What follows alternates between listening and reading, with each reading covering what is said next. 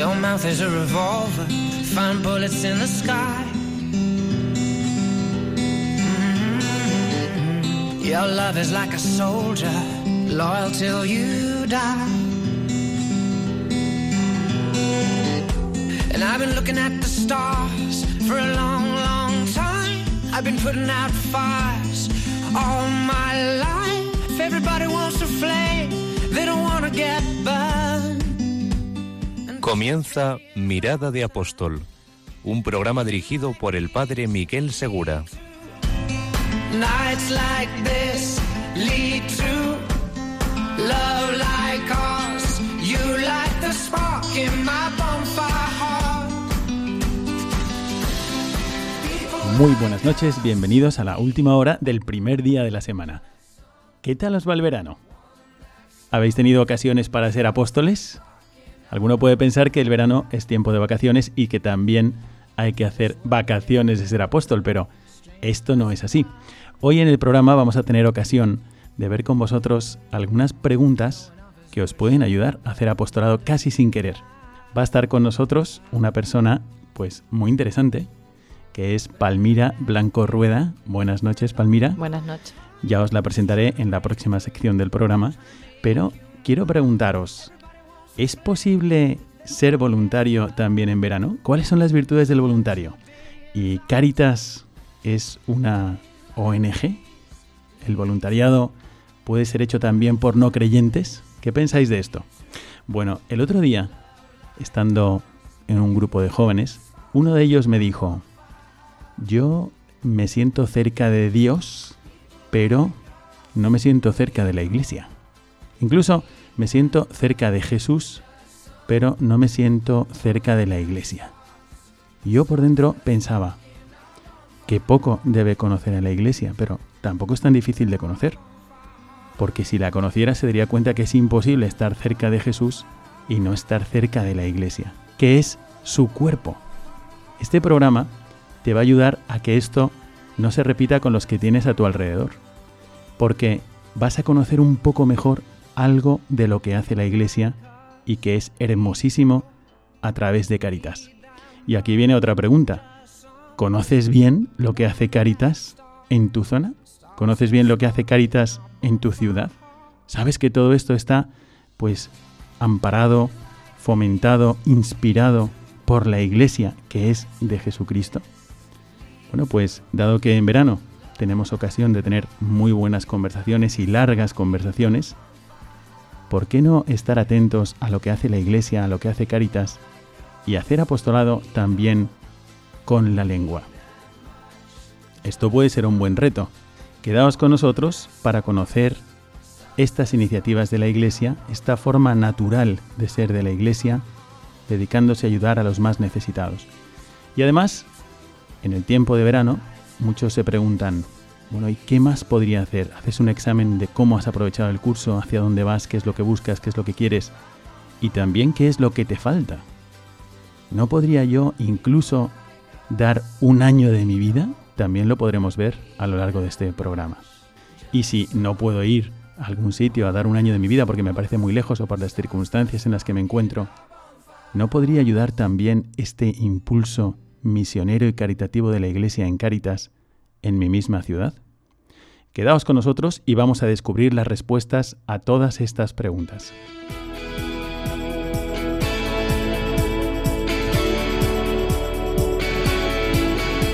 Mirada al presente.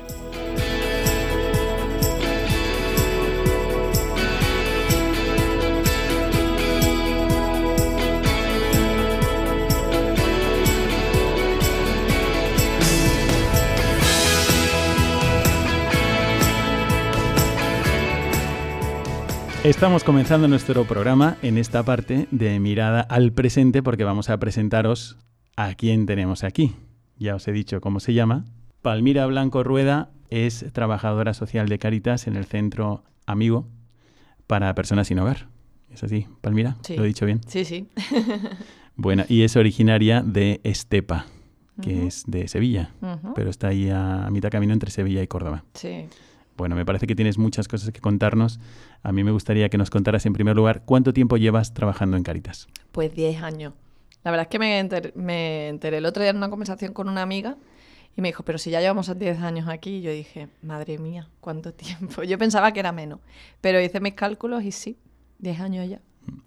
Antes de preguntarte exactamente sobre qué es lo que hacéis en Caritas, qué, cuáles son las cualidades del voluntario y algunas otras preguntas que tenemos aquí ya preparadas para hacerte, em, quisiera deciros a todos los oyentes que Palmira ha tenido una experiencia muy buena hace apenas un año de dar todo un año de su vida como voluntaria en Latinoamérica. Entonces quería preguntarte sobre esto, ¿dónde has ido a Latinoamérica y qué tal ha sido si ahora mismo echas la mirada hacia atrás? y ves ese año entregado a la Iglesia, al Señor, em, ¿cómo lo valoras? Pues estuve en Ecuador, en la parte de la costa, en, una ciudad que se llama Puerto Viejo. Y bueno, pues la experiencia es muy recomendable y, una experiencia que te cambia, te cambia la vida, por lo menos la visión de, de la vida. Yo soy de las personas que piensan que, que uno mira el mundo desde el lugar en el que a uno le toca. Entonces... Pero tú estabas, a ti te había tocado Estepa, quizás Sevilla, pero ahora nos estás hablando de Ecuador y eso está un poco más lejos. Quisiera preguntarte cómo se te ocurrió ir a Ecuador. Pues yo desde siempre, bueno, eh, había tenido la idea o por lo menos esa chispita de tener el deseo de, de irme un año, un año fuera. Y, gracias a mi acompañante espiritual, que es una religiosa de la Congregación de las Esclavas del Divino Corazón. Que le mandamos un saludo. Claro, se llama Cinta y bueno, es un, para mí una de las mejores personas que han podido aparecer en mi proceso de, de fe. Y lo estuve hablando con ella y entonces pues ella tiene, la congregación tiene una, tiene una fundación social y tienen colegios en varios puntos donde allí está la congregación. Y allí mismo eh, ejercen voluntariado, bien en verano o bien de larga duración, como, como fue el mío. Hay una, se llama la Fundación Espínola Solidaria, porque el fundador de la congregación es Marcelo Espínola. Y ellos ofrecen formación durante seis meses de manera previa para que realmente tú sepas dónde vas, por qué vas, eh, en nombre de quién vas. Antes de ir a Ecuador, tuviste otra experiencia, me parece. Estuve en Paraguay, estuve dos meses. Me fui igualmente con ellos. Eh, fui de una manera previa porque eh, tenía como cierto miedo de decir, yo me quiero ir un año, pero si una vez allí me da pues la nostalgia o no aguantar el clima o la propia cultura. Y, y entonces me ofrecieron la posibilidad de irme dos meses, que es lo que normalmente hacen la, la mayoría de jóvenes que acuden cada verano. Bueno, esto lo estamos diciendo ahora y precisamente en este programa porque puede haber jóvenes que digan, bueno, yo ya he hecho el máster en, en salidas y en fiestas y ahora estoy pensando, ¿cómo podría darle yo más profundidad a mi vida? ¿Cómo podría mostrar más agradecimiento a Dios por lo que me ha dado? ¿O cómo podría darle más sentido a lo que estoy haciendo? Y aquí hay una buena propuesta. Por eso hemos querido comenzar preguntándole a Palmira sobre esta experiencia de dos meses. Luego, ¿qué decidiste?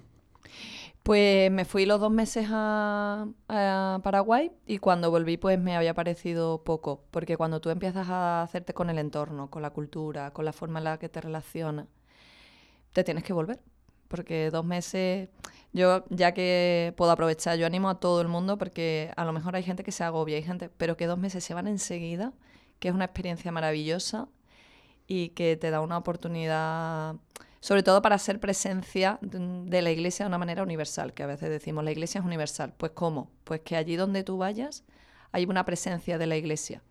Y cuando volví, pues me animé, seguí ahí con la idea y cuando vimos la posibilidad y que fuera un sitio donde realmente yo pudiera o tuviera algo que ofrecer, porque ellos la mayoría de las veces el voluntariado que hacen lo hacen a nivel de educación y formación eh, de menores. Pero yo no soy profesora, no tengo formación para ello.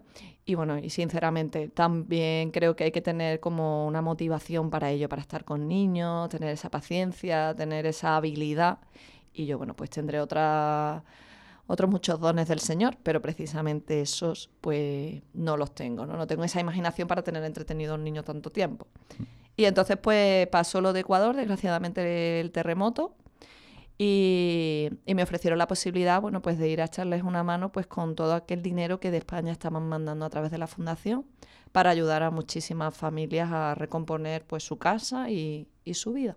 Antes de que nos cuentes un poco más sobre esta experiencia de Ecuador, que sería mm, la segunda pregunta que te queremos hacer, eh, sobre esto primero que nos has dicho, una experiencia de dos meses en verano, fuera de tu casa, sirviendo a los demás, y resulta que el sabor que te dejó es que te sabía poco. Y vosotros, oyentes, queridos oyentes, ¿vosotros habéis tenido algún tipo de experiencia así? ¿Habéis tenido alguna experiencia de misión, de voluntariado, de servicio durante un par de meses, durante un mes? ¿Y qué experiencia os ha dejado? ¿Haríais lo mismo que Palmira? ¿Pensar incluso en un año? Pues para comentar esto con nosotros, vamos a poner a vuestra disposición este número de WhatsApp que voy a leer lentamente porque siempre me admiro de lo rápido que dicen los números de teléfono y, luego resulta que la gente sí los ha apuntado. Pues lo vamos a decir lentamente. Es el 675 165 184. 675 165 184. Aquí podéis mandarnos vuestros mensajes de WhatsApp, vuestros comentarios o también incluso notas de voz. Más adelante os pasaremos también un teléfono para hacer llamadas en directo si así queréis. Entonces, Palmira, tú habías hecho esa experiencia de dos meses en Paraguay, te supo a poco, resulta que hablas con tu acompañante espiritual, tu guía espiritual, y decides dar un año, justo coincidiendo con el terremoto en Ecuador. Bueno, ¿cómo fue este año? ¿A qué te dedicabas y cómo lo viviste por dentro? Pues Estuve, como he dicho antes, en la ciudad de Puerto Viejo y bueno, eh, estuve primero en uno de los coles que las hermanas tienen allí, estuve de trabajadora social porque es un barrio con una situación de exclusión social muy fuerte, con familias muy desestructuradas y una pobreza no solo económica, que también, pero también afectiva, de valores, que además ellos fundamentan mucho. Para las esclavas es fundamental y ellas entienden que la formación es la que cambia el mundo, ¿no? Cuando tú ayudas a que un niño entienda a mirar de otra manera, a aprender de otra pues consigues que haya seres humanos que, que, son mejores. Entonces, pues yo ahí trabajaba pues con las familias, la asistencia de los niños, el comportamiento de ellos en el aula, la necesidad del refuerzo en casa de esos valores y esas metodologías que estábamos practicando en el cole. Después, pues teníamos, a través de aquellas familias que se hubieran quedado en una situación de desamparo por el tema del terremoto, pues valoramos algunas situaciones. Tuve la gran suerte de contar pues con algún arquitecto y alguna persona que nos ayudó a establecer algunos planos y obras de coste más económico y entonces, pues visitábamos a las familias, veíamos sus necesidades y como el dinero no alcanzaba para todos, estuvimos priorizando donde hubiera menores, donde hubiera personas con discapacidad, donde hubiera mayores que necesitaban mayor atención. Esa era mi valoración y después pues venía el arquitecto y veía pues con el dinero que teníamos hasta dónde podíamos llegar para ofrecer una vivienda digna, porque había momentos en los que se podían ofrecer casas más pequeñas pero claro, es que lo que no podíamos hacer era casas para cinco personas, lo mismo que para familias que eran diez. Es que tú le tienes que dar a cada uno según su real necesidad. No decir, bueno, pues con 20 mil dólares tenemos para cuatro casas. Pues venga, todo el mundo. No, es que entonces lo, terminas poniendo un parche. Mm. Tenemos que ver la necesidad de cada uno. Bueno, me encanta lo que estás contando porque, como siempre, en la iglesia, el amor, el amor es real y tiene que verse en las manos, tiene que notarse en las palabras, tiene que notarse en el calendario también. Entonces no estás hablando de una inversión de tu vida, de tu tiempo, de, de, inteligencia, de pensamientos en bien de otros, que eso es el amor, buscar el bien de los demás. Bueno, alguno de los que te están escuchando podría preguntarse, ¿has ido a Ecuador a encontrar la pobreza como si no hubiese pobres aquí? Yo sé que tú trabajas muchísimo con pobres aquí en Sevilla y en barrios muy sensibles, así que, ¿qué les dirías a ellos? de, bueno, qué es lo que te movió a ir hasta Ecuador para hacer este servicio. Yo creo que para mirar realidades de pobreza mm, uno solo tiene que asomarse a la ventana de su casa. Es decir, yo creo que hay vecinos que están solos, que es una forma de pobreza. Hay personas que no tienen quien vaya a verlos, que es otra forma de pobreza. Y bueno, y después uno si se coge el autobús y se da una vuelta por la periferia de la ciudad, pues te encuentras el Bacie, te encuentras las 3.000 viviendas, que son barrios con una desestructura, claro. Entonces no hace falta ir cruzar el charco ni dedicarle un año de tu vida para visualizar eso. yo necesitaba vivir una experiencia que no solo cambiara la vida del otro, sino que me cambiara la vida a mí. Y claro, entonces tienes como que mm, arriesgar la propia vida. Cuando hablo de arriesgar no es poner en riesgo tu, tu integridad física. Hablo de poner en riesgo todas aquellas cosas que tú das por hecho y que le dan estabilidad a tu vida. Es decir, pues tu forma de relacionarte, tu cultura, tu comida, tus amigos, tu familia, tu trabajo, tu piso, tu wifi, tu WhatsApp, todas esas cosas que a ti te dan serenidad, pues las tienes que poner en riesgo. Y yo, ¿necesitaba eso para ser más feliz? No, yo ya era feliz antes de irme.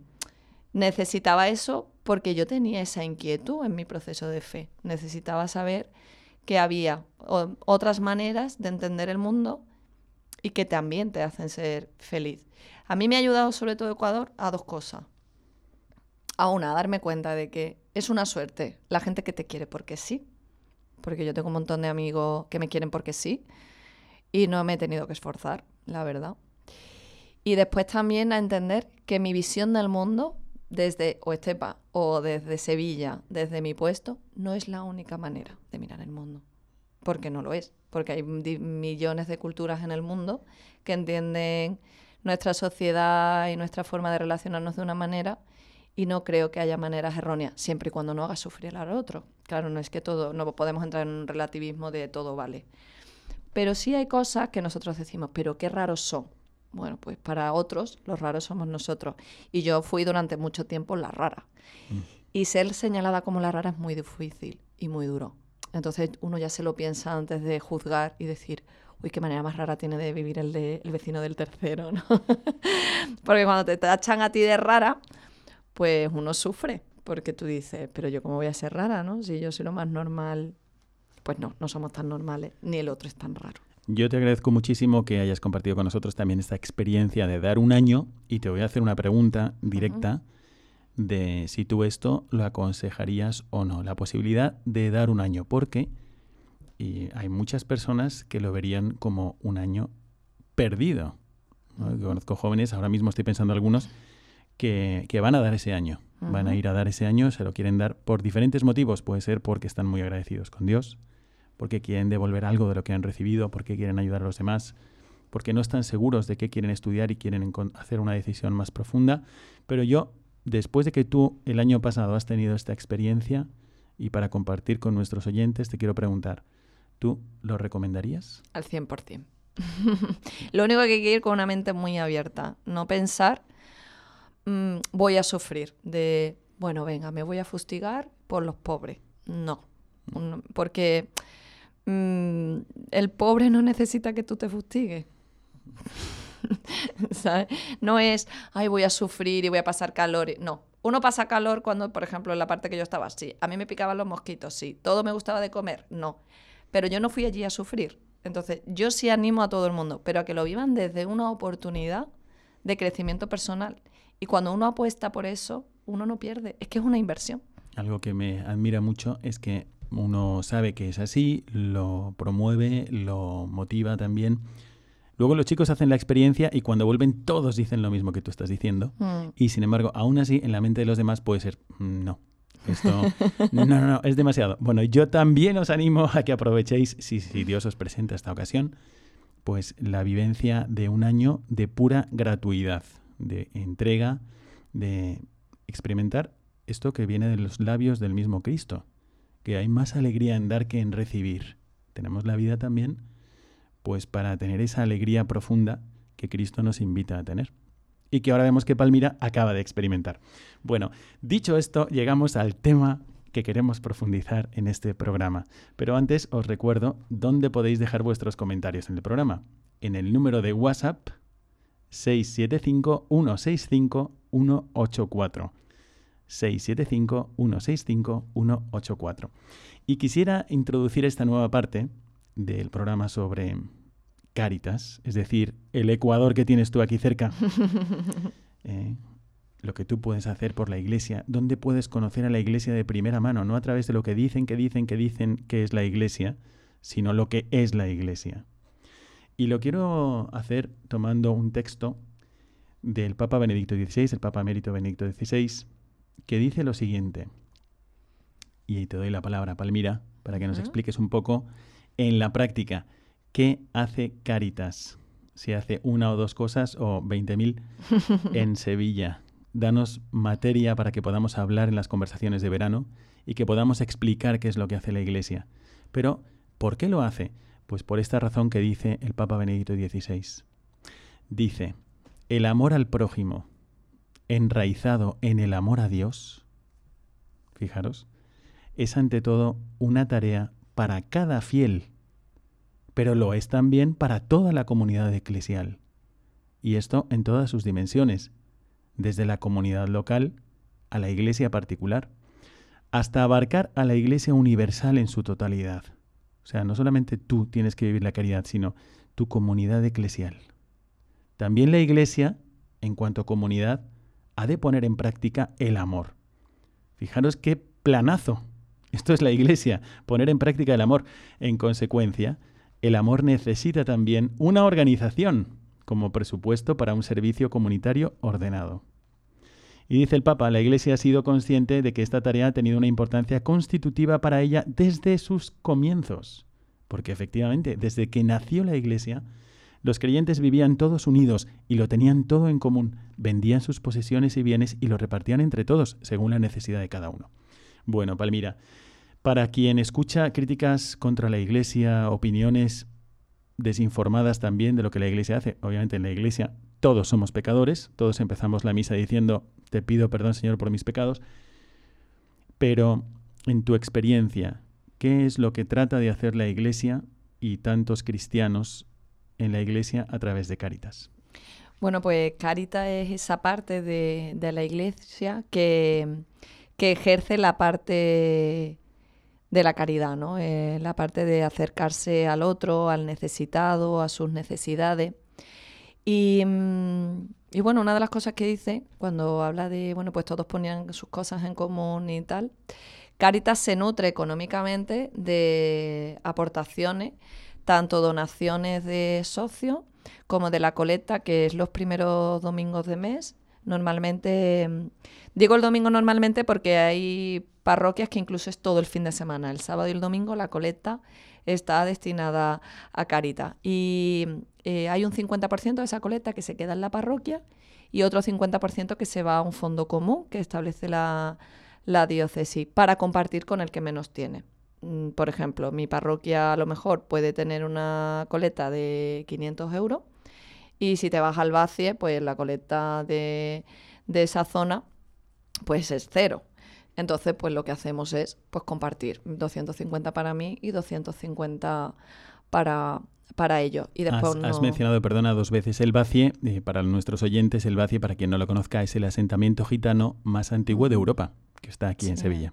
Yo a veces lo menciono porque creo que visualmente es la parte más, más dura que podríamos tener en, en Sevilla. Por eso lo pongo de ejemplo, porque podría poner ejemplos. Hay barrios que hoy por hoy tienen una situación de desempleo y de personas mayores solas que son muy... Pero a veces pongo el vacío porque creo que como lo visual llama tanto la, atención, creo que al utilizar ese, ese barrio como ejemplo, creo que la gente es capaz de visualizar realmente de qué, de qué estamos hablando. Bueno, y con ese esfuerzo económico que hacen pues todos los fieles católicos y los párrocos y el señor arzobispo que lo instituye así, ¿Qué es lo que hace Caritas? Para que tengamos materia de conversación. Oye, me acabo de enterar de que la Iglesia también hace esto o esto otro. Pues Caritas Diocesana de Sevilla, en concreto, eh, hace su acción, por así decirlo, de varias maneras. De manera específica, a través de tres centros. Está el centro Nazaret, que es para personas inmigrantes.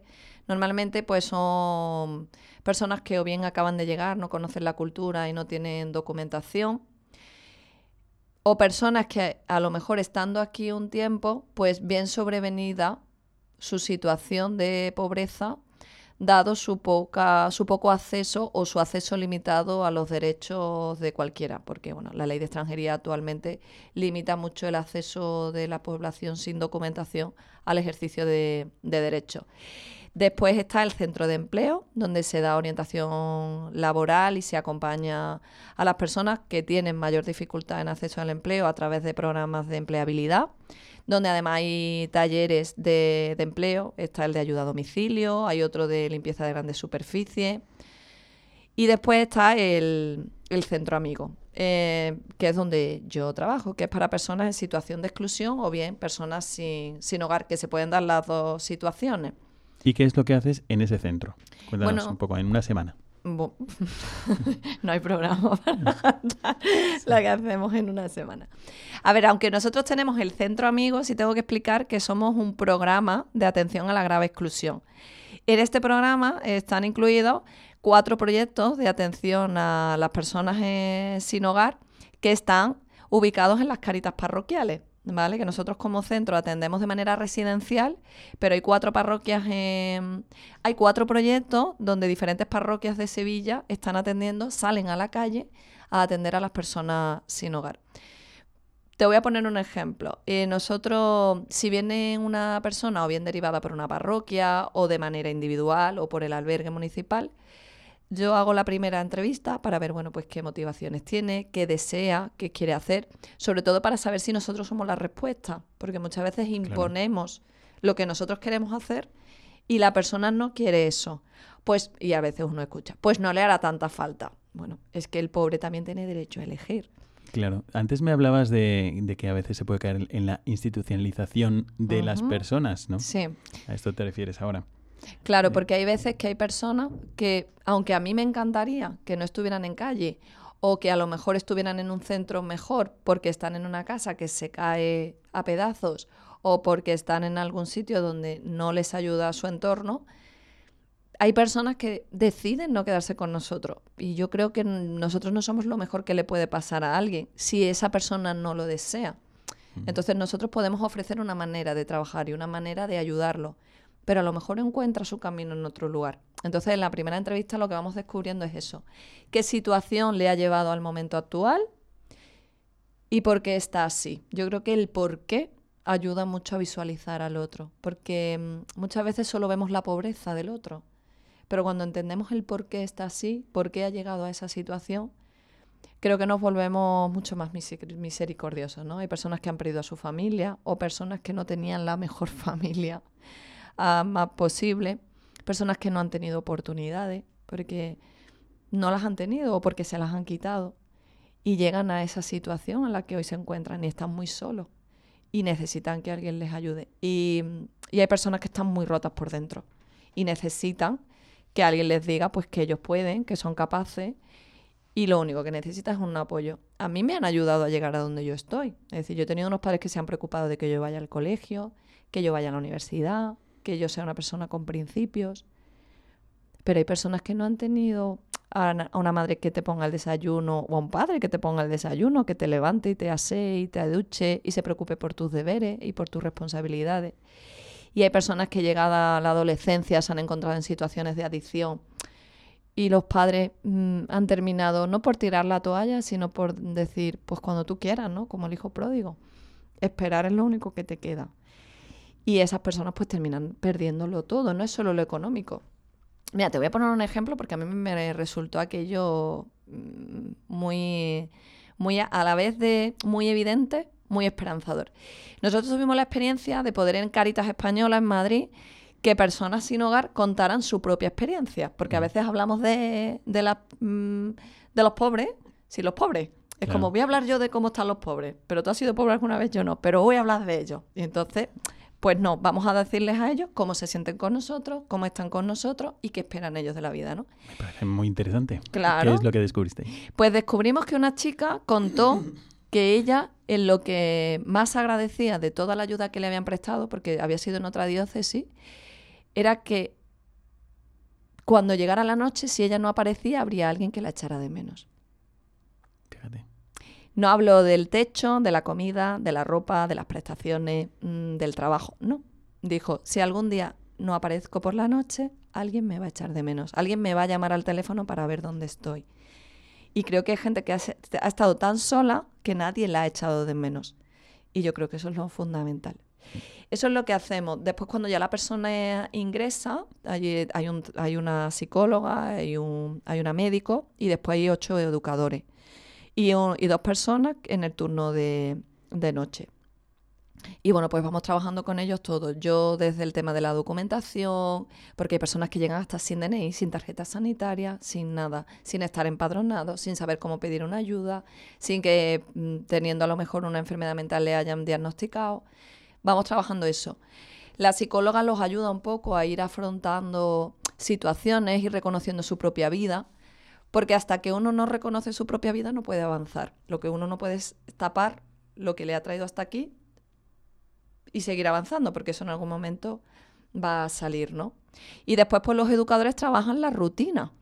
Es decir, pues cómo nos organizamos, cómo tenemos una vida diaria normalizada, cómo atendemos los talleres. Tenemos talleres también, donde se van trabajando todo ese tipo de cosas. Cosas básicas, desde la gestión del tiempo y la gestión de documentación, hasta cómo relacionarnos con los demás y no mandar a freír monas al primero porque me ha quitado la cuchara del... ¿Y eso se, tra- se trabaja? Pues sí, porque hay personas que nadie le ha dicho, yo, mm, Isabel lo, lo sabrá, yo pongo mucho de ejemplo a mi madre, porque a- para mí ha sido mi gran maestra, ¿no? Y yo lo digo siempre, a mí mi madre antes de salir de casa me decía, cuando lleguemos a casa de fulanita, no se toca nada ni se pide nada, ¿no? Y siempre era la reta y la esta. Pues hay personas que tienes que trabajar con ellos, que uno no se puede enfadar y levantarse de la mesa porque sí, que uno no puede gritar cuando la opinión del otro no me guste, que cuando uno está en una cola esperando se tiene que esperar, porque es que vas con personas al médico y se agobian de estar media hora. Es que si nos dijeron a las 11 son las once y media. Ya, pero es que esto es lo que la vida en real. Estás educando continuamente a personas concretas. Claro. ¿no? Y si uno se pregunta qué es lo que hace Caritas, pues atender necesidades. Mm. ¿Cuántas? Todas las que tienen esas personas concretas, Sí. ¿no? Así que ya sabéis, queridos oyentes, esto es Y la, perdona, y la última pata, que además es la fundamental y la base de todo lo que hacemos, son las caritas parroquiales. Hablábamos de las cuatro. Nosotros lo hacemos de manera específica y después la acción de caritas se fundamenta. Y además yo no entendería otra manera de hacer caritas si no fuera por la labor que hacen más de 250 parroquias en, en la diócesis, que no solo en Sevilla, sino en todos los pueblos de la, de la provincia. Sí. Creo que es fundamental ¿no? que todo el mundo sepa que tiene su parroquia para ir a decir pues que necesita que lo ayuden. Y creo que, que eso es fundamental. La iglesia hoy por hoy mueve un voluntariado y una red de atención que cualquier entidad social no puede, no puede mover, ¿no? Y yo creo que eso hay que ponerlo en valor. Hay que saberlo, hay que Mm. saberlo y hay que saber comunicarlo. Ya Mm. tenéis el gusanillo de ir a ver, bueno, a ver, ¿a cuánta gente ha ayudado Caritas este año? ¿A cuánta gente le ha ayudado no solamente con el recibo de la luz o con la comida, sino a educarle, a ayudarle, a acogerle, a preocuparse por él? ¿A cuántas personas? Y, y tenemos que saber esto. Cada vez que tú ayudas a Caritas, o cada vez que tú marcas la X famosa en tu declaración de la renta, eso va a personas con nombres y apellidos necesitadas y, y personas que también están entregadas en cuerpo y alma a ayudarles. Así que esto es lo que hace la Iglesia, entre otras cosas, pero esto define a la Iglesia. Nosotros queremos que el amor de Dios llegue a todos, pero va a llegar, como decía Jesucristo, el plan que Él tiene es que al que me ame, el Padre le amará, habitaremos en Él, y así los que se acerquen a Él encontrarán a Dios en Él. Si la gente se va a encontrar con Dios a través de tus manos, de tus ojos, de tus palabras, y eso es el plan evangelizador de la Iglesia. Bueno, pues muchísimas gracias, Palmira. Vamos a seguirte haciendo algunas preguntas porque mientras estabas hablando, estaba pensando yo. Bueno, Caritas, qué bonita ONG. Alguno podría estar pensando esto. Pero ¿es Caritas una ONG? No, como decíamos a- al principio, es esa parte de, de la iglesia que ejerce la caridad. Es como si dijéramos, ¿la catequesis son clases particulares? Mm, No. No son clases particulares. Claro, eh, los grupos de matrimonio son un grupo social de gente que, que da para tomarse una cerveza. ¿Se la toma? Pues qué bien, bendito sea el Señor. Pero no es eso. Entonces, ¿Caritas es una ONG? No. Caritas es esa parte de la iglesia que ejerce la caridad, que se preocupa de atender a los más necesitados. Entonces no son ONG. ¿Eso significa que somos mejores ni peores? No. Solamente no somos, no somos una entidad aparte de la propia iglesia. Es más, nuestro presidente es el arzobispo de Sevilla. ¿vale? El presidente de Caritas Diocesana es el arzobispo. Entonces no somos una, una entidad aparte. ¿Vale? Si tenemos una identidad jurídica, porque bueno, pues hay una contratación de personal, hay una gestión de dinero y evidentemente pues eso necesita de una documentación y de una regularización, pero que evidentemente todo pasa pues por manos de del arzobispo y en su caso, bueno, pues del delegado del arzobispo, que en este caso es don Carlos, y del el director, que es Mariano que son, ambos son personas elegidas y de la confianza de don Juan José Asenjo. Mm. Pero, sin embargo, aunque Caritas no es una ONG, porque la Iglesia no es una ONG, no es simplemente una organización no gubernamental, sino que esto es algo más profundo, esto es el fruto de una actitud de un creyente. Nosotros no estamos tratando de hacer lo mejor posible, lo mejor que nosotros podamos hacer. Eso sería muy poco. Nosotros estamos tratando de vivir el amor de Dios, que eso es sin límites. Y es, lo, es la, la bandera de la iglesia, es el amor de Dios. Cuando tú ves un crucifijo, no es que nosotros adoramos el dolor, nosotros, nosotros nos admiramos del amor de Cristo, el corazón de Cristo en la cruz que perdona a todos, que comprende a todos, que acoge siempre. Bueno, pues una traducción de esto en el cuerpo de Cristo, que es la iglesia, es también Caritas y muchas otras actividades caritativas que hay. Sin embargo, quería preguntarte, Palmira, algo que puede tener alguno de nuestros oyentes en la cabeza, porque el otro día nos llamó un señor amabilísimo que sin embargo no era creyente y escucha nuestro programa y colabora con nosotros, nos aporta, la verdad es que nos ayuda mucho y desde aquí le mandamos un saludo muy cordial. Pero el voluntariado de Cáritas puede ser también hecho por una persona no creyente. A ver, nosotros cuando una persona decide ser voluntario, eh, si decide ser lo de su Caritas parroquial, se acerca, debe hablar con el párroco y con el director o la directora de la Caritas parroquial y lo primero que se le propone es hacer una formación. En esa formación se le explica a lo que viene y, y dónde va a estar. Y lo que se le explica por lo que estamos hablando, que Caritas es la iglesia, que... Y nosotros entendemos el voluntariado de Caritas como un paso más en tu proceso de fe, que es pues yo voy avanzando, voy acercándome al Señor de diferentes maneras y en mi acción quiero hacer una labor más allá y decido hacer esto. ¿Puede una persona no creyente ser voluntario de Caritas? Mi párroco siempre dice que Caritas evangeliza no solo a las personas que ayudamos, sino también a los que estamos dentro. ¿Por qué? Porque quizás el no creyente al ver cómo hacemos y el qué hacemos, pero he dicho primero el cómo hacemos, cuidado, y lo he dicho de manera intencionada porque creo que en la forma que hacemos las cosas es donde se nos tiene que diferenciar.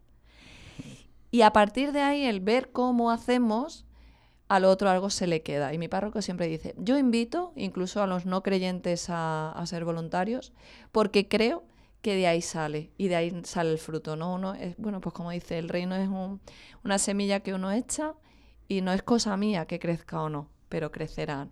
pues esto es igual. Sin que sepamos cómo, dice el mismo nuestro Señor, nos lo explica así. Bueno, también uno podría pensar, qué bonito, esto es un club social maravilloso y es casi como Narnia. Nos dedicamos a hacer el bien y todos están felices, pero bueno, esto es humano también. Entonces quería preguntarte, ¿qué dificultades hay? ¿Las hay? ¿Hay alguna dificultad? ¿Es difícil? ¿Tienes que tener algunas actitudes? Es muy difícil porque bueno, porque nos encontramos con situaciones de pobreza que son muy difíciles de abordar, porque nos encontramos con personas que tienen realidades muy duras y es difícil irte a tu casa sin que eso te afecte, porque muchas veces decimos, bueno, pero uno tiene que no. Yo creo que te tiene que afectar, pero como te afectan las cosas que tienen que ver con el amor, que a uno le cambia la vida, que a uno pues las callosidades del corazón se le ablandan, ¿no? Eso sí, pero uno sí tiene que aprender a que uno no se puede hundir con el otro. ¿Por qué? Porque si los dos estamos en el pozo, ¿cómo vas a ayudar? Si ya estamos los dos. La actitud, yo creo, para mí es fundamental eh, la fe. Bueno, fundamental, sí, es que yo creo que es el fundamento. ¿Por qué? Porque cuando tú tienes fundamentada tu acción, que tú sabes por quién lo haces, y digo bien, por quién lo haces, la frustración se lleva mejor. ¿Por qué? Porque las personas no funcionan como a ti te gustaría, Porque hay veces que te dejas las horas y las horas y las horas. Y yo, bueno, yo soy una persona contratada y bueno, dices, pues bueno, tengo mi sueldo, tengo un trabajo que me gusta, que tiene que ver con la iglesia, pues qué bien, qué feliz. Pero yo pienso en más de 2.000 voluntarios que se dejan las horas y las horas y después te dicen, es que he estado esperando a Carmen tres horas y no ha aparecido, es que llevé a Juana no sé dónde y ha perdido el trabajo, es que a fulanita después de mandarle al curso no ha ido. Y eso te fastidia, porque dices, Buah, con el tiempo que yo le he dedicado a esto, y yo a veces soy muy dura, pero es, es que nadie te lo ha pedido. Es que ha sido decisión tuya. Mm, y esto es, mm, bueno, es como los apóstoles, que, que el Señor los miró y le dijo, sígueme. Y los siguieron. Pero el joven rico no quiso acceder a ciertas condiciones y dio el paso atrás. Entonces esto es igual. Es, ¿tú eres capaz de seguir al Señor con estas condiciones? Yo sí. Pues los demás no están aquí para cubrir tus expectativas. Tú estás aquí para echar una mano, para ayudar, para decirle al otro que no está solo, para decirle que el Señor no se olvida de él, mm. pero no para que el otro haga lo que tú quieres porque tú le has dedicado mucho tiempo. Porque creo que eso al final es un chantaje. Es como, con todo el tiempo que yo te he dedicado, ¿cómo no haces esto? Pues quizás porque no le hemos preguntado qué es lo que él quiere hacer. Entonces, ¿es difícil? Sí. Pero es apasionante si sabes desde dónde lo, lo vives. Desde un el reino está aquí y ahora, ¿no? Desde un compartir y un edificar el reino del Señor. Bueno, tenemos que hacer un aterrizaje forzoso para llegar a la segunda parte de nuestro programa, que va a ser la mirada del magisterio. Te agradecemos muchísimo, Palmira, y volvemos enseguida contigo. Pero vosotros, ¿qué pensáis de todo esto? Ha sido un vuelo de pájaro rapidísimo sobre lo que puede hacerse en Cáritas, lo que se hace, bueno, ha sido una pizca, pero muy real, y es ayudar de verdad a las personas necesitadas yo creo que durante la crisis en España lo mejor que uno podía hacer era ayudar a Caritas. Se ha implicado muchísimo, hay muchísimas personas con nombres y apellidos que podrían decirnos que ha cambiado sus vidas o que ha sido un apoyo para ellos. ¿Qué opináis de todo esto? Os voy a pasar, os recuerdo cuál es nuestro número de WhatsApp, el 675-165-184. Lo repito, 675-165-184. Esperamos vuestras aportaciones y aquí podéis interactuar con nosotros sobre lo que hace Caritas, por qué lo hace y si habéis tenido alguna experiencia también, como Palmira, podéis compartirla con nosotros. Os esperamos en la siguiente parte de nuestro programa.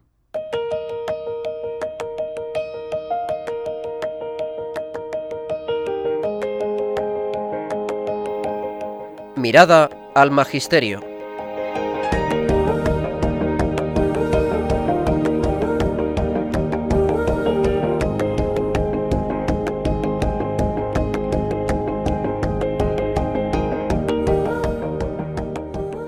Ya estamos aquí otra vez y, como sabéis por los otros programas, miramos siempre el magisterio de la Iglesia como esa inspiración para que vaya calando mejor en nosotros la palabra de Dios, las actitudes de Jesucristo.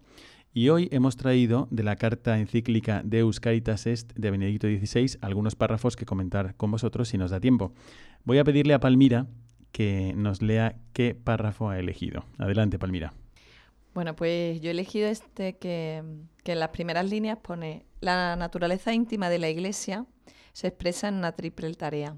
Anuncio de la palabra de Dios, celebración de los sacramentos y el servicio de la caridad. Son tareas que se implican mutuamente y no pueden separarse la una de la otra. ¿Qué es lo que te llama la atención de este texto?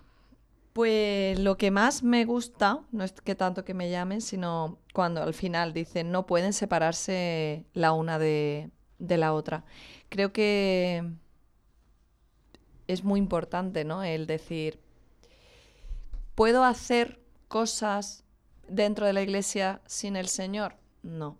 ¿Puedo estar proclamando al Señor en mi vida? Pues yo creo en el Señor y creo en la vida de Jesucristo pero eso no se visualiza en tu forma de ser y en tu vida, pues tampoco. Creo que son tres partes, el anuncio de la palabra, eh, la celebración de los sacramentos. Si eso te lleva a la caridad, genial. Y si la caridad te lleva a lo otro, también, ¿no? Es como decir, pues en mi proceso de fe he decidido que esto se note en mi vida de esta manera. Porque a veces yo invito a todo el mundo a que si quieren ser voluntarios de Caritas hay muchas maneras. Pero también hay gente que te puede decir, pues yo por tiempo, por edad, porque tengo que cuidar a mis hijos o a mis nietos o porque tengo un trabajo. pero en la forma de ser con los demás se me tiene que notar que a mí me quieren mucho. Es decir, si yo me siento amada por Dios, yo tengo que querer mucho, porque a mí me han querido mucho. Pero igual, si yo encuentro en los demás, de manera física, pues en la pobreza, en el otro, en su dificultad, una manera de ser más misericordioso, yo lo tengo que llevar eso a mi comunidad y decir, oye, que el mundo está pidiendo a gritos que estemos pendientes y que hay que vivir de otra manera, porque si yo celebro los sacramentos, pero mi vida no cambia ni hace que cambie el mundo en el que vivimos, está muy bien, pero es una iglesia de puertas para adentro. Entonces yo creo que si los separas, se queda cojo y sin fundamento. Entonces creo, para mí, mm, esa parte del Deus Caritas es, creo que dice muchas cosas. Si tu fe no cambia tu vida, es una fe que, está cogida con pinzas. Y si tu vida no enriquece tu fe, es que lo, lo, estás haciendo por acción pura, de, pero sin entender por qué haces las cosas, sin darle sentido a por qué haces las cosas. Antes hemos hablado en la parte previa del programa de que Caritas no es una ONG y es precisamente por esto, porque en realidad no es el esfuerzo de unas personas por hacer el bien, sino que es la consecuencia de que estás en contacto con Dios que es amor. Y entonces Él te va, de la misma forma que el sol te va calentando, pues la presencia de Dios en tu vida te va haciendo más propenso a amar no es porque te hagas, hagas un esfuerzo. Hoy voy a hacer, voy, este año haré el doble de lo que hice el año pasado. Este verano voy a hacer el doble de actos de servicio que hice el año pasado. No es eso, sino que es al acercarte a Jesucristo, como dice el Papa, por la proclamación de la palabra, escuchas la palabra de Dios, por los sacramentos, tienes contacto con el amor de Cristo, escuchas la palabra y de repente todos te parecen importantes. Las personas que encuentras, por ejemplo, en tu casa, si dices no tengo tiempo, trabajo, no puedo afiliarme a, ninguna institución de caridad, ni, a Caritas, ni a ninguna otra. Bueno, pero tienes trato con los demás. ¿Se nota en el trato con los demás que son muy importantes para ti? ¿Se nota en la persona que te para en el semáforo o que te señala dónde puedes aparcar el coche? ¿Se nota cuando vas a comprar el pan o cuando estás pagándole a la cajera? ¿Se nota que es importante para ti esa persona? Bueno, pues eso depende no tanto de un esfuerzo personal, también hay que hacerlo, pero es más una consecuencia de encontrarte personalmente con Dios. A mí me gusta mucho este párrafo que has elegido porque nos permite conocer mejor a la Iglesia. El Papa dice que aquí hay una, un rasgo que es irrenunciable, o sea, es una manifestación irrenunciable de la propia esencia de la Iglesia, la caridad. Pero es por eso, porque sería como plantar una semilla y que no saliera la planta si tú plantas tu relación personal con Dios a través de la oración, la, contemplación de la palabra y los sacramentos, de ahí va a brotar un corazón más caritativo, más enamorado de Dios y por lo tanto de todos sus hijos que son tus hermanos. Y esto es lo que hace tan potente pues Caritas y por eso hay miles de voluntarios en España que dedican tiempo a Caritas.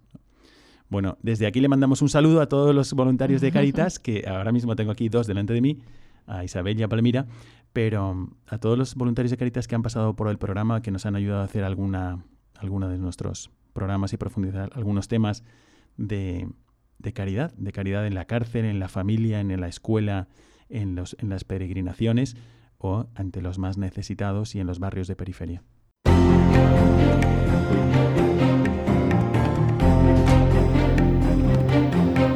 Mirada al futuro.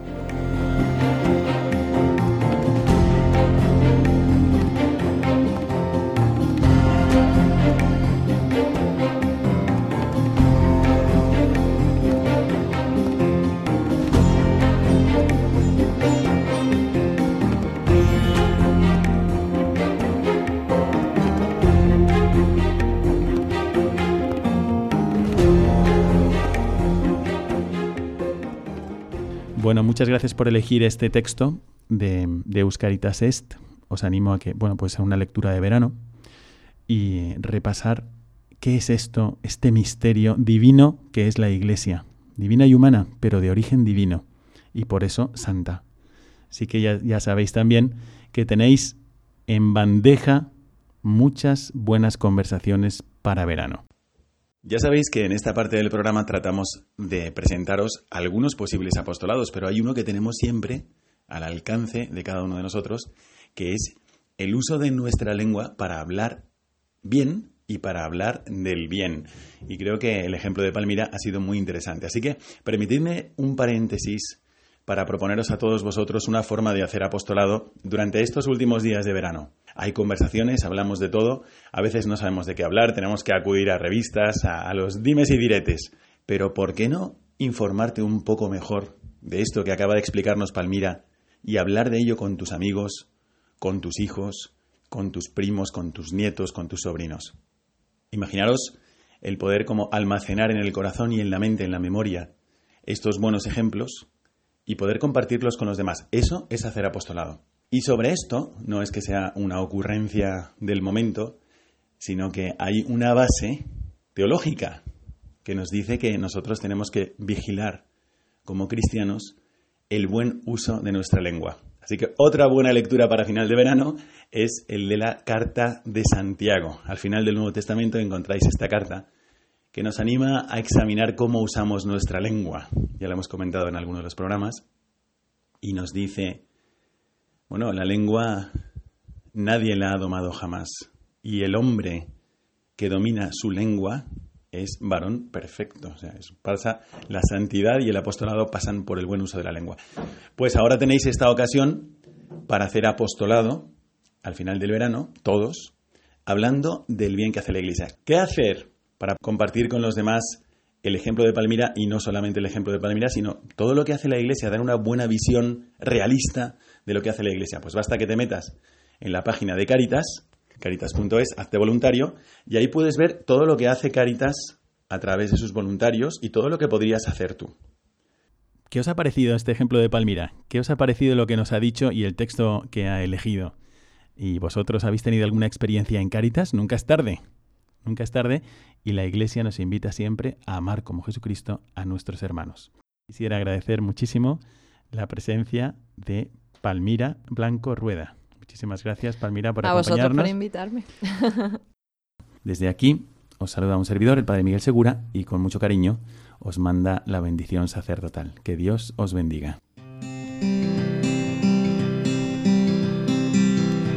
Your mouth is a revolver, find bullets in the sky. Mm-hmm. Your love is like a soldier, loyal till you die. And I've been looking at the stars for a long, long time. I've been putting out fires all my life. If everybody wants a flame, they don't wanna get burned. Acaban de escuchar el programa Mirada de Apóstol, dirigido por el padre Miguel Segura.